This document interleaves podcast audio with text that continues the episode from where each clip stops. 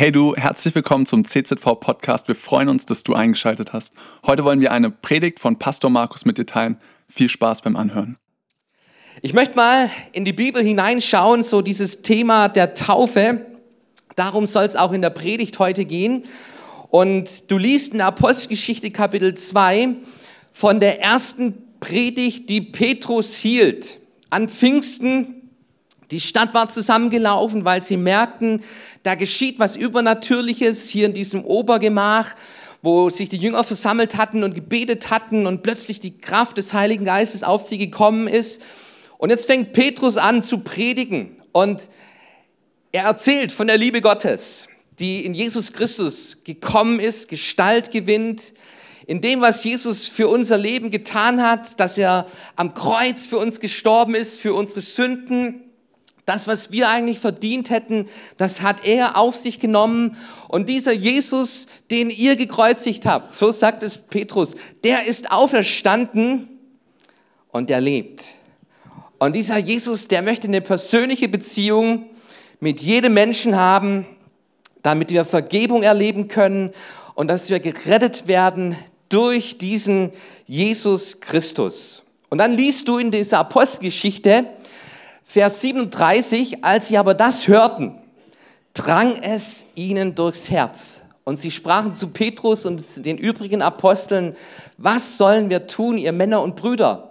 Da sprach Petrus zu ihnen, tut Buße und jeder von euch lasse sich taufen auf den Namen Jesu Christi zur Vergebung der Sünden, so werdet ihr die Gabe des Heiligen Geistes empfangen.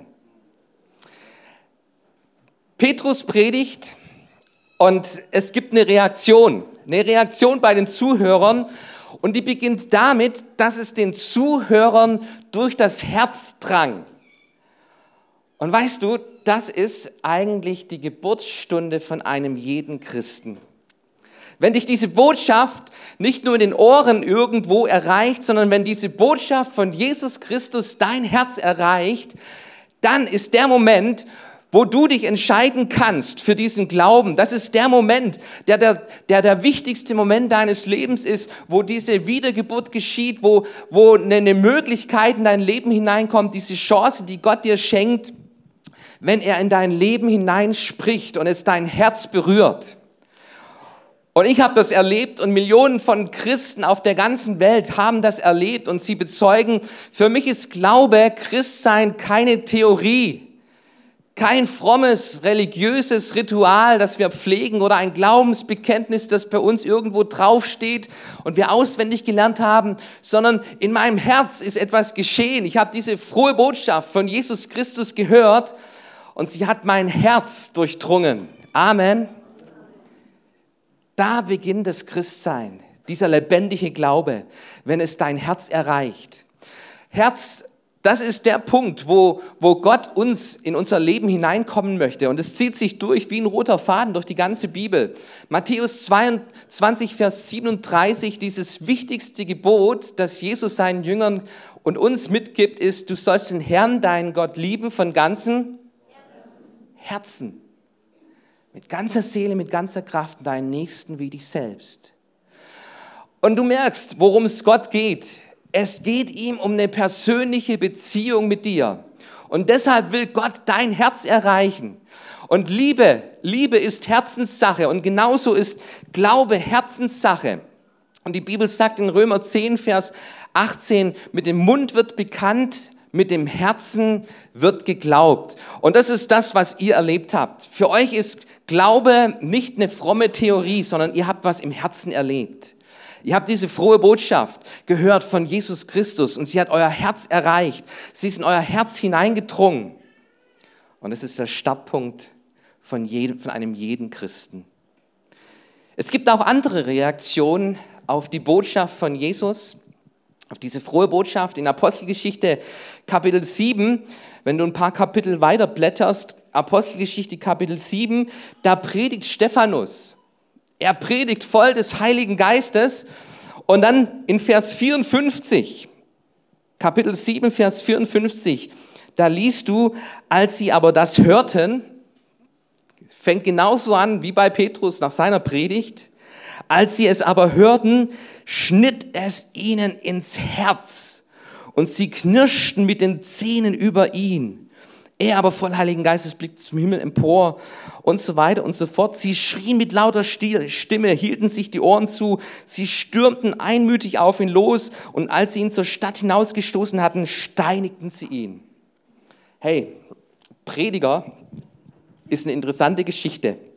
Also du erlebst einen Petrus, der predigt, es dringt ihm durchs Herz und die Menschen, 3000 Menschen bekehren sich und lassen sich an diesem Tag taufen. Ein paar Kapitel weiter, Stephanus predigt, es dringt den Zuhörern durch das Herz und was machen die? Die schleppen ihn zur Stadt raus, steinigen ihn, bringen ihn um. Die gleiche Botschaft. Die gleiche Botschaft, aber zwei unterschiedliche Reaktionen.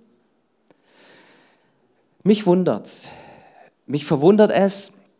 Ähm, ich finde es spannend, wie Menschen mit dieser Botschaft Gottes, diese frohe Botschaft von Jesus Christus in ihrem Leben umgehen. Und da gibt es diese zwei Reaktionen. Ich war auf dem Schweinemarktplatz, hatte ein Gespräch mit einem älteren Mann und ich redete mit ihm über Jesus, über den Glauben und dann kam diese, diese klassische Frage, die früher oder später irgendwann gestellt wird. Warum lässt dieser Gott so viel Leid zu? Und dann erzählte er mir seine persönliche Geschichte, dass er einen Sohn verloren hat. Durch einen tragischen Autounfall war dieser Sohn ums Leben gekommen und er versteht nicht, warum dieser Sohn aus seinem Leben gerissen worden ist. Sein Sohn, den er liebte, für den er es bereit gewesen wäre, sein Leben zu geben, der ist nicht mehr da. Und warum kann Gott sowas zulassen? Und da war so viel Bitterkeit, Bitterkeit Gott gegenüber, aber auch dem Leben gegenüber, seinem Leben. Für ihn war das Leben nur noch bitter und, und sauer und, und ein Riesenfragezeichen, wo, wo, wo er eine Entscheidung getroffen hatte, wenn es einen Gott gibt, dann ist es kein guter Gott. Hier in unserem Gottesdienst sitzt eine Familie, eine junge Familie, die vor ein paar Jahren ihr kleines Kind verloren haben wegen einem Gehirntumor. Und es gibt nichts Schlimmeres, glaube ich, als wenn du dein Kind verlierst. Absolut. Aber diese Familie, die ist mit ihrem Schmerz zu Jesus gekommen. Mit ihrem Schmerz des Lebens, mit diesem Unverständnis, mit ihren Fragen, mit ihren Zweifeln, vorher nicht viel mit Glauben am Hut gehabt, aber sie, sie merken, ich brauche Heilung von diesem Schmerz. Und sie stellen sich dieser, diesem Glauben an Jesus Christus und sie entscheiden sich für Jesus. Und du, wenn du die heute kennenlernst, dann merkst du da keine Bitterkeit. Keine Bitterkeit, sondern Hoffnung und Zuversicht, eine Freude im Leben, die Jesus Christus ihnen geschenkt hat. Zwei gleiche Erlebnisse, die eine Reaktion so, die andere Reaktion so. Es, ist, es geht um unser Herz. Das ist das, was diese Bibel an dieser Stelle uns auch deutlich macht. Und heute, heute geht es um dein Herz. Wenn du hier in diesem Gottesdienst bist und du dich fragst, gibt es Gott? Ich glaube, es kommt heute auch so ein Moment, wo du merkst, da klopft was an dein Herz. Und die Bibel sagt, wenn ihr Gottes Stimme hört, dann verstock dein Herz nicht. Das ist die, die, die schlechteste Entscheidung, wenn, wenn Gott an dein Leben herantritt, wenn Gott anfängt, an dein Leben heranzuklopfen, dann verstock nicht dein Herz und, und kehr in den Rücken, sondern wage es. Mach dich auf die Suche, auf die Suche nach diesem Jesus Christus. Nimm's für dich mal an im Glauben und du wirst merken, wie plötzlich Dinge geschehen, wie sich dein Herz verändert, weil Gott hineinkommt durch den Glauben in unser Leben. Was sollen wir tun? Das ist diese Frage, die diese Menschen bei Apostelgeschichte Kapitel 2 dem Petrus dann stellen. Was sollen wir tun? Und das ist so dieser Punkt, dieser Punkt, über den Gott sich freut. Wenn, wenn wir uns Gott stellen, wenn wir uns dann fragen, Herr, was sollen wir jetzt tun? Ich habe kapiert, es gibt frohe Botschaft. Es gibt eine Liebe, eine Liebe, die, die über mein Denkvermögen geht. Es gibt einen Gott, einen lebendigen Gott, der für mich alles gegeben hat und ich lasse mich auf diesen Gott ein. Und es kommt diese Frage, was sollen wir tun? Und diese Frage findest du auch an vielen Stellen in der Bibel. Du findest sie bei diesem Kerkermeister in Philippi, wo Paulus im Kerker sitzt mit Silas und sie beten Gott an und plötzlich gibt es ein Erdbeben und die Mauern stürzen ein. Und ähm, dieser Kerkermeister stellt Paulus in dieser Geschichte die gleiche Frage, was muss ich tun, um gerettet zu werden? Und die Antwort, die Petrus hier gibt, ist, tut Buße, lasst euch taufen und ihr werdet die Gabe des Heiligen Geistes empfangen. Und dann haben wir gelesen, viele nahmen seine Botschaft an. Das ist Ausdruck des Glaubens, diese frohe Botschaft, sie gilt mir. Ich nehme sie an als Gottes Angebot, als Gottes Geschenk für mein Leben. Und dann heißt es, und sie ließen sich taufen. Glaube und Taufe gehört irgendwie zusammen. Das ist das, was wir in der Bibel entdecken. Das ist das, was, was Gott uns zeigt durch sein Wort. Glaube und Taufe gehören irgendwie zusammen. Und ich möchte heute mal dieser Spur nachgehen. Was bedeutet die Taufe eigentlich für unser Leben? Und die Taufe, sie ist ein Symbol. Ein Symbol. Und ich habe mal gegoogelt bei Wikipedia. Unter einem Symbol versteht man allgemein ein wahrnehmbares Zeichen beziehungsweise Sinnbild, Gegenstand, Handlung, Vorgang, das stellvertretend für etwas nicht Wahrnehmbares, auch Gedachtes bzw. Geglaubtes steht. Die Taufe ist ein Sinnbild. Ein Sinnbild von dem, was dein Glaube ausmacht, was dein Glaube für dich, für dein Leben bedeutet. Dafür ist die Taufe ein Sinnbild. Und du findest es beschrieben von Paulus in Römer Kapitel 6, wo Paulus über die Taufe schreibt, was sollen wir hierzu sagen? Sollen wir denn in der Sünde beharren, damit die Gnade umso mächtiger werde? Das sei ferne. Wir sind doch der Sünde gestorben wie können wir noch in ihr leben? Oder wisst ihr nicht, dass alle, die wir auf Christus Jesus getauft sind, die sind in seinen Tod getauft? So sind wir ja mit ihm begraben durch die Taufe in den Tod, auf das, wie Christus auferweckt ist von den Toten durch die Herrlichkeit des Vaters, so auch wir in einem neuen Leben wandeln. Denn wenn wir mit ihm zusammengewachsen sind, ihm gleich geworden, in seinem Tod, so werden wir ihm auch in der Auferstehung gleich sein. Wir wissen ja, dass unser alter Mensch mit ihm gekreuzigt ist, damit der Leib der Sünde vernichtet werde, sodass wir hinfort der Sünde nicht dienen. Denn wer gestorben ist, der ist frei geworden von der Sünde. Sind wir aber mit Christus gestorben, so glauben wir, dass wir auch mit ihm leben werden. Und Paulus, er malt uns hier das Bild der Taufe, was die Taufe ganz praktisch mit deinem Glauben zu tun hat. Und ich möchte es, ich möchte es anhand von diesem Bibelvers einmal verdeutlichen, so für unsere heutige Zeit. Ich habe euch mal mein Stammbuch mitgebracht und mein Stammbuch ist voll. Voll mit meiner Geburtsurkunde, mit dem mein, Geburtsurkunde meiner Frau, mit unserer Heiratsurkunde und mit den ganzen Geburtsurkunden von unseren Kindern. Ich habe ein volles Stammbuch. Eine Sache fehlt noch. Das ist die Sterbeurkunde.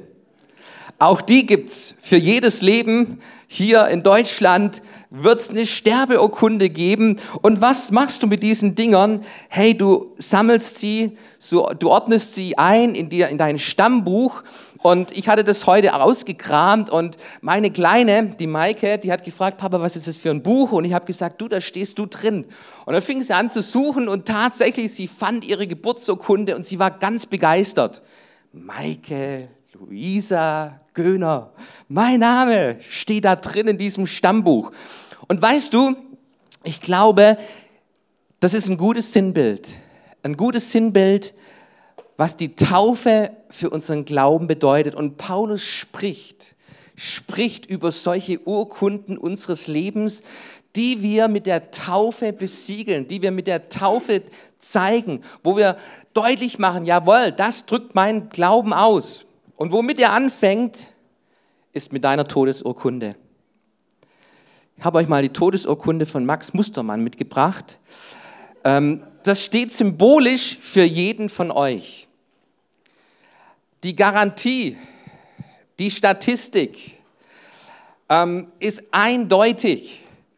Und zwar jeder von uns, früher oder später, uns wird es treffen.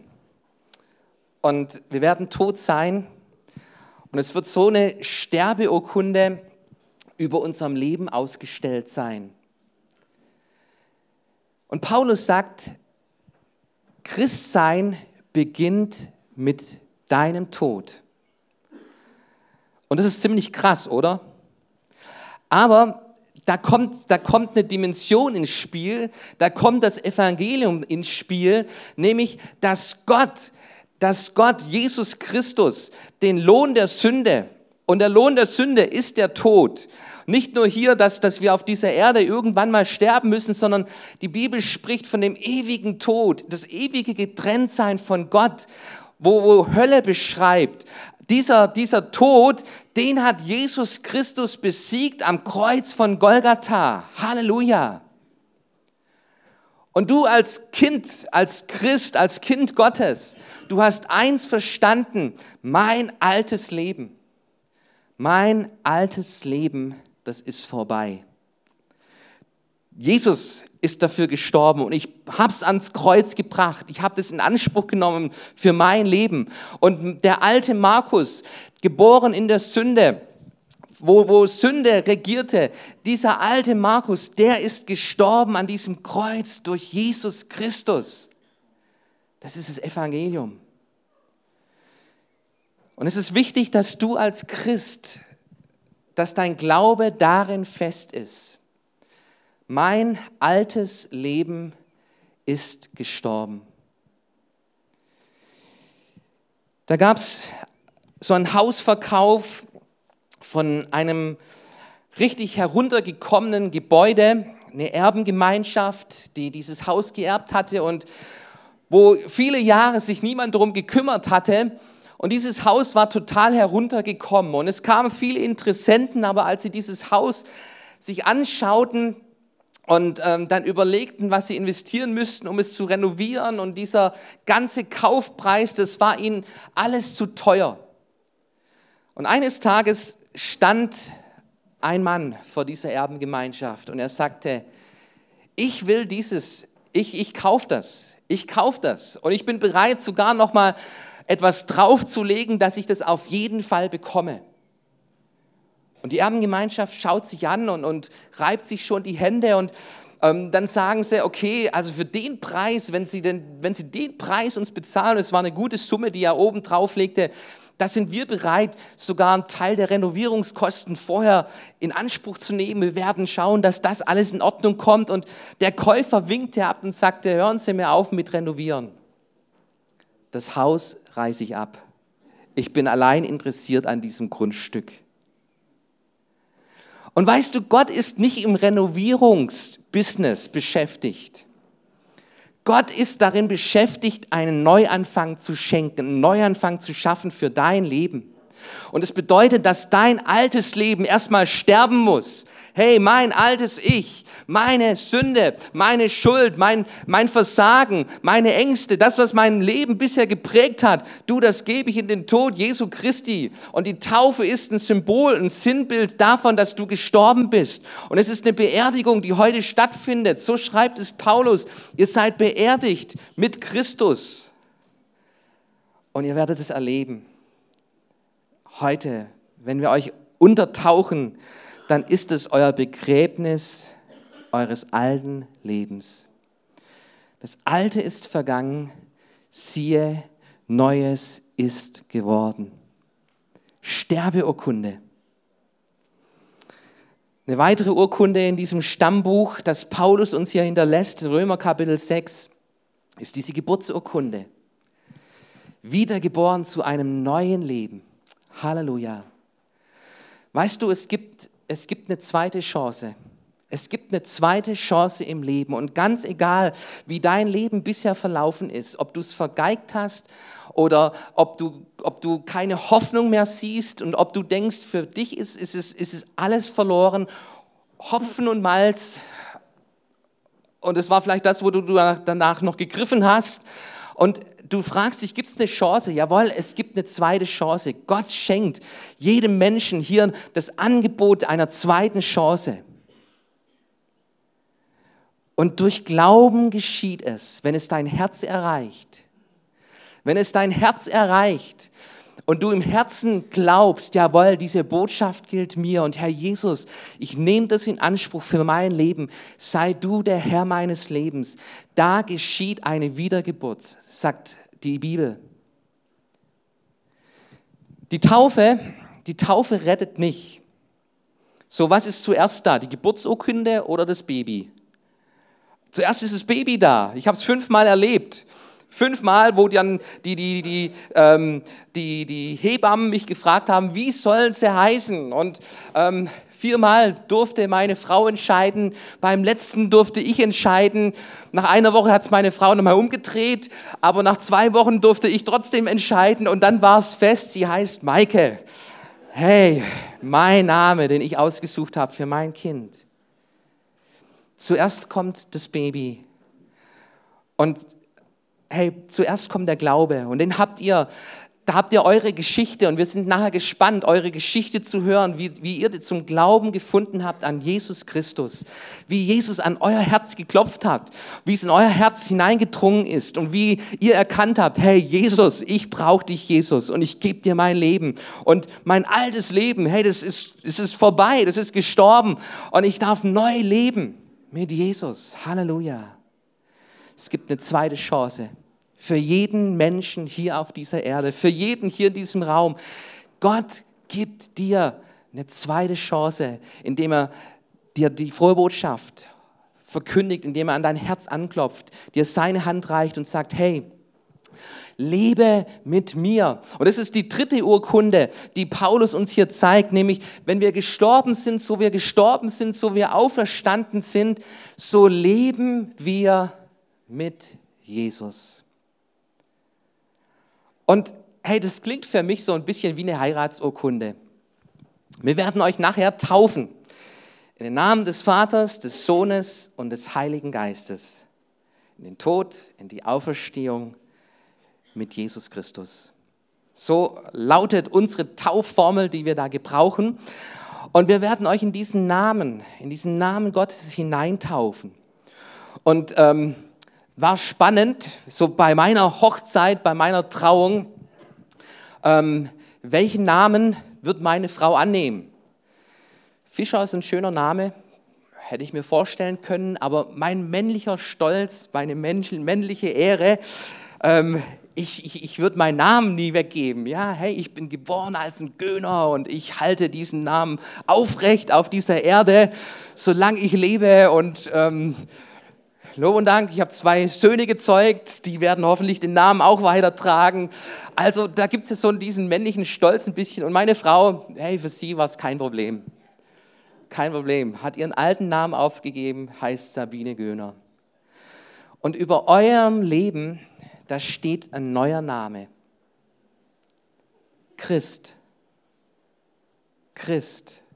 Christ. Hey, ihr seid Christen.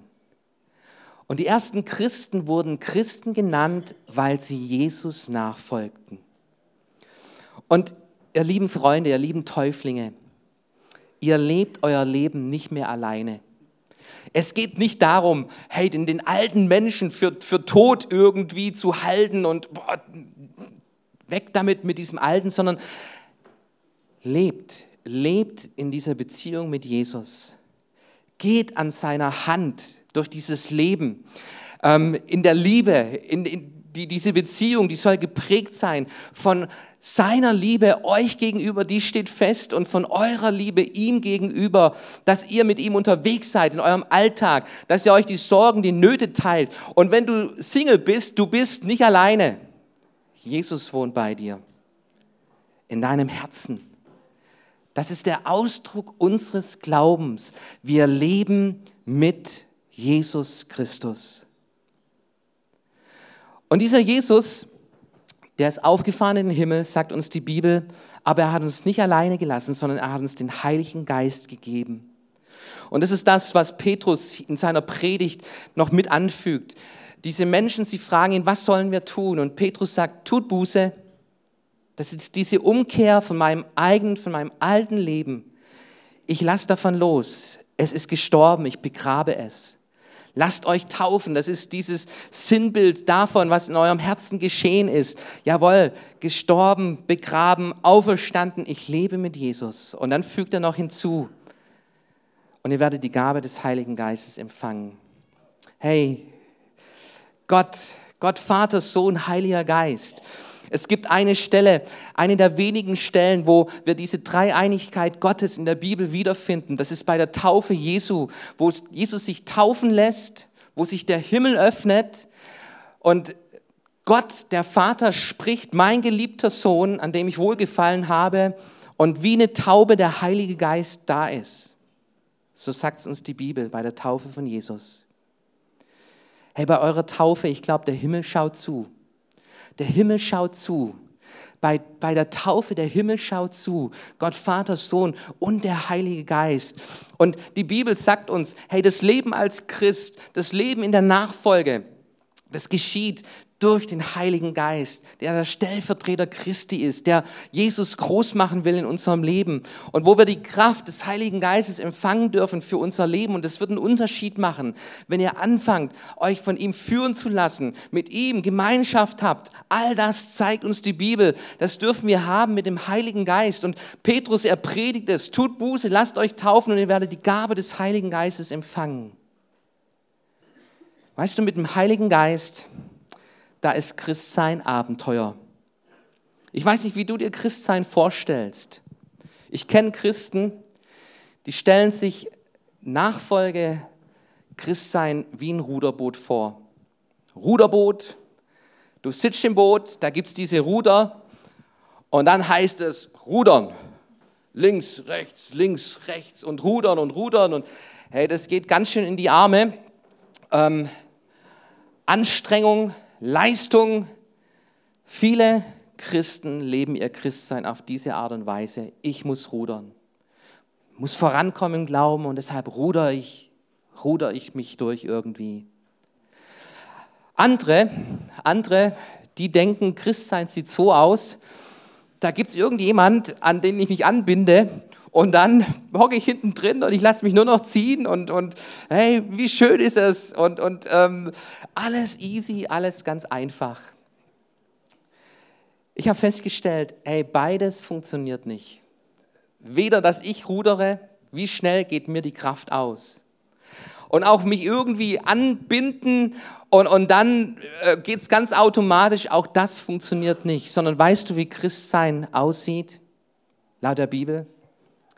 So, ein Segelboot. Ein Segelboot. Und das heißt das, das heißt du, da gibt es etwas, was ich tun muss. Und das sind die Segel setzen.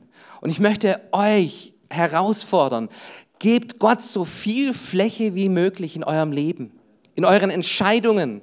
Entscheidet nicht aus dem Bauch heraus, sondern entscheidet mit dem Heiligen Geist.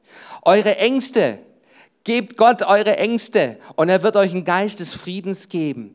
Ähm, in, in, in, in, in allen möglichen Bereichen eures Lebens, in den Sorgen, in den Zweifeln, wo ihr unterwegs seid, gebt Gott Fläche, setzt die Segel und sagt, Herr, ich will mit dir leben, ich bin mit dir unterwegs. Und weißt du, was Gott dann schenkt? Gott schenkt seinen Wind. Ich habe vor Jahren angefangen zu surfen und am Anfang habe ich den Fehler gemacht, dass ich mein ganzes Zeug gepackt habe, bin zum See gefahren, alles aufgebaut und dann stand ich auf dem See und ich stand, weil kein Wind da war. Und ich habe eins gelernt, beim Segeln ist es wichtig, auf den Wind zu achten. Und da gibt es Phasen, Hey, wo kein Wind da ist. Und genauso auch in deinem Christsein wirst du vielleicht einen Alltag mal haben, wo du denkst, Herr, wo bist du, wo ist deine Kraft? Und oh, alles irgendwie schwer und zäh. Und hey, ich möchte dich trotzdem ermutigen, an dem Tag bewahr deinen Glauben. Halt die Segel gesetzt und warte auf den Wind. Und er, Gott wird Wind schicken, auch in euer Leben hinein. Und ihr werdet merken, wie der Rückenwind plötzlich hineinkommt. Und der Wind hat eine Kraft, eine Kraft, wo es plötzlich Abenteuer wird. Hey, Segeln ohne Wind ist kein Abenteuer, aber wenn der Wind kommt, dann kommt Abenteuer. Und manche Menschen glauben ja, hey, wenn du Christ wirst, dann, dann beginnt ein langweiliges Leben. Und das ist nicht wahr, das ist eine Lüge.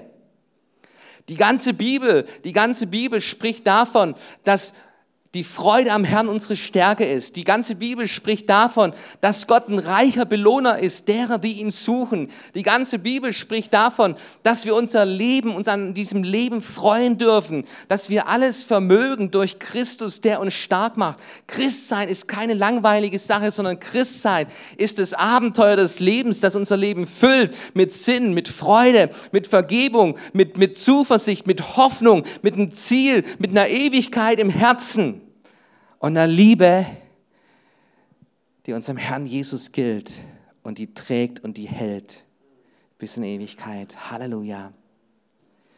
Hey, ihr trefft heute diese Entscheidung. Stammbuch. Heute wird Geschichte geschrieben in eurem Stammbuch, in eurem geistlichen Stammbuch. Ihr seid alle wiedergeboren durch euren Glauben an Jesus. Aber heute kommt eine Urkunde, eine geistliche Urkunde vor dem Himmel, vor der unsichtbaren Welt, vor der Hölle, vor unseren Augen. Wir werden Zeugen sein. Ihr werdet bezeugen, wem ihr gehört und was der Glaube für euer Leben verändert hat, was der Glaube bewirkt hat. Tod, neues Leben, wiedergeboren und in Beziehung mit Jesus. Halleluja. Alles drückt, all das drückt die Taufe aus. ich freue mich darüber, dass wir das gemeinsam erleben dürfen. Cool, dass du dir unsere Predigt angehört hast. Wir hoffen, sie hat dir geholfen und wir wollen dich ermutigen, auch während der Woche Teil einer Kleingruppe zu werden. Schreib uns einfach eine E-Mail an podcast.czv-kreuzheim.de oder komm einfach am Sonntag in unseren Gottesdienst. Folge uns außerdem auf Facebook oder Instagram für alle weiteren Infos. Wir freuen uns auf dich.